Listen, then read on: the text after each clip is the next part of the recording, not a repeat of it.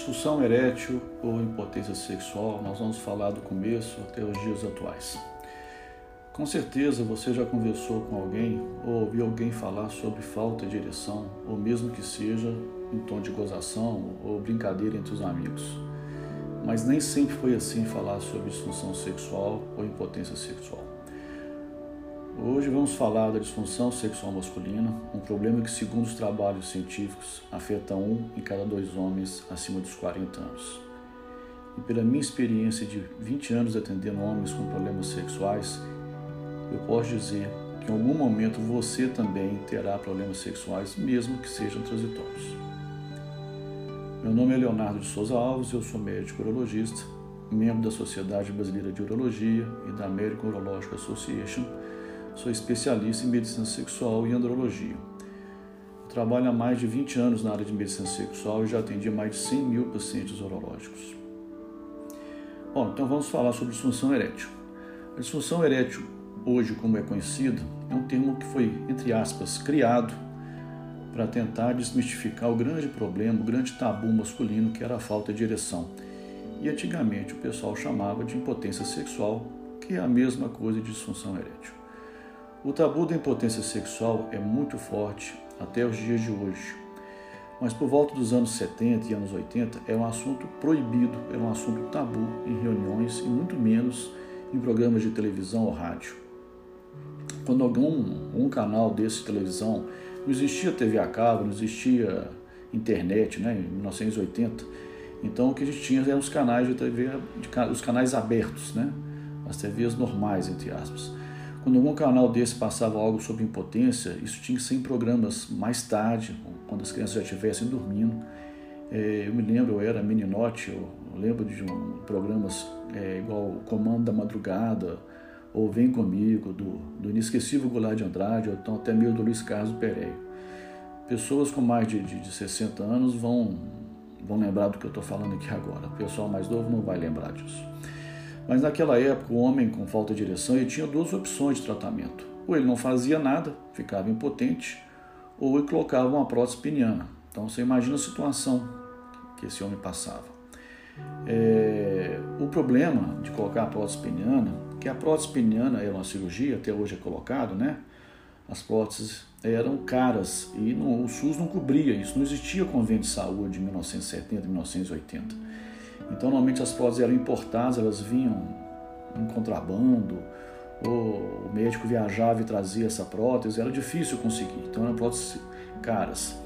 Por volta de 1985 começaram a iniciar o uso da papaverina, que é um medicamento vasoativo, ou seja, vasodilatador, e ela era injetada, ela era aplicada dentro do corpo cavernoso, isso mesmo. Então, para o homem conseguir ter relação, ele tinha que aplicar uma injeção dentro do, do pênis para essa injeção causar ereção.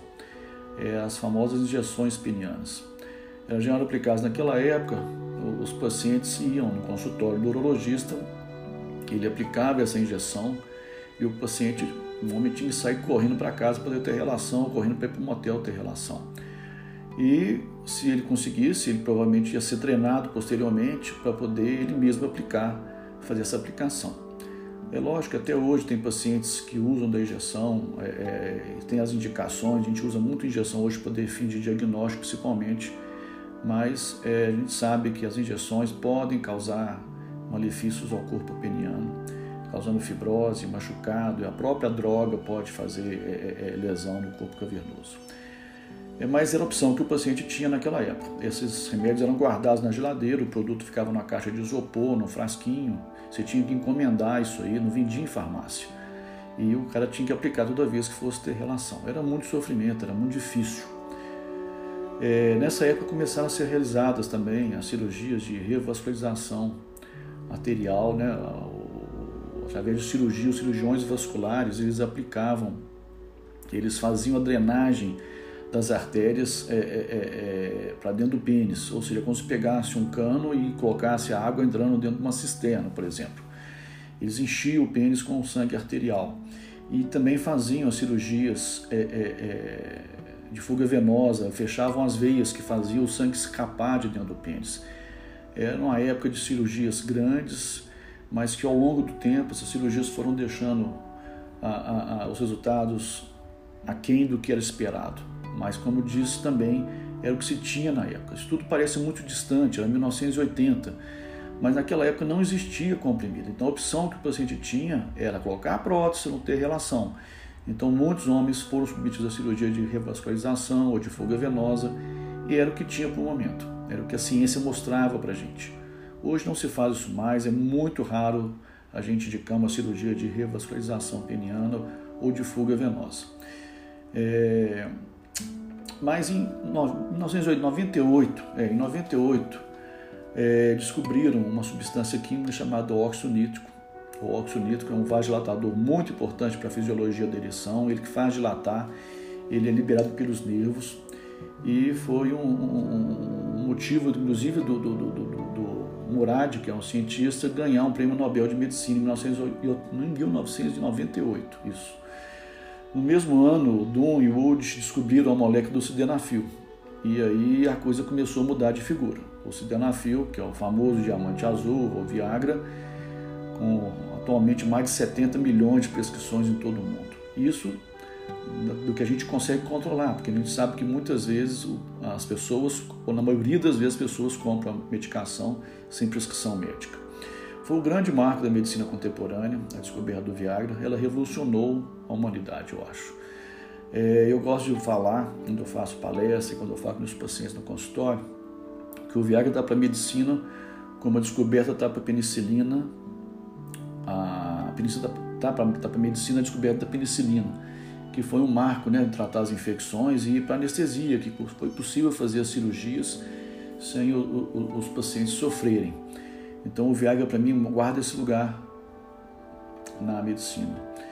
Eu gosto de, de, de, falar também que nesse momento muitos, a maioria dos homens que não tinham opções de ter relação sexual porque não tinha ereção e não tinha condições financeiras de tratar, começaram a vislumbrar um, um horizonte mais, mais aberto, mais claro, né?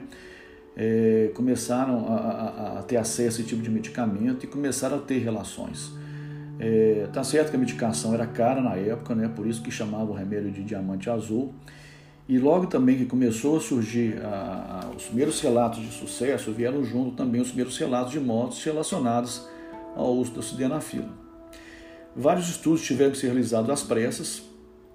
Às pressas por quê? Porque o Viagra foi descoberto, é, foi lançado sem querer, foi descoberto sem querer. O Viagra não era um remédio é, que era, foi montado e foi descoberto, que foi criado para tratar a disfunção erétil.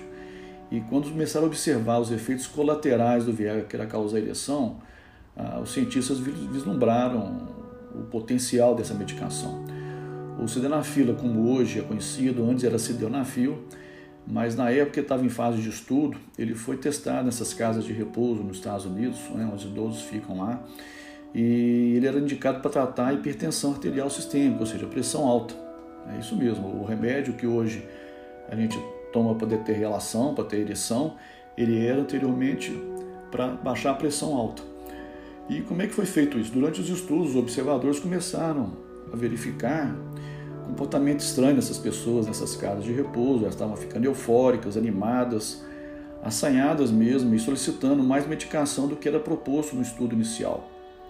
Elas estavam participando do estudo para poder medir pressão, poder aferir pressão e começaram a voltar pedindo mais remédio do que precisava. Então estava lançada a época do Viagra. Eu me lembro, foi em 1998, quando foi lançado o Viagra, eu estava num congresso americano de urologia, foi a primeira vez que eu fui num congresso americano, ele foi na cidade de San Diego, na, na Califórnia. Esse congresso é o maior encontro de urologistas no mundo até hoje. E eu, como no primeiro congresso que eu estava vindo, eu já estava já deslumbrado com tudo, mas eu lembro da euforia dos médicos. É, eu estava começando a minha residência médica, então para mim era tudo novidade. Mas eu lembro da, da, da, da euforia dos médicos para poder assistir às aulas sobre, sobre o Viagra. É, eu me lembro até de ver a, a Rede Globo lá cobrindo o evento. Na época, aquele repórter Cabrini estava lá entrevistando os urologistas brasileiros sobre a, a, a expectativa de, de funcionamento do, do Viagra. Foi muito bacana.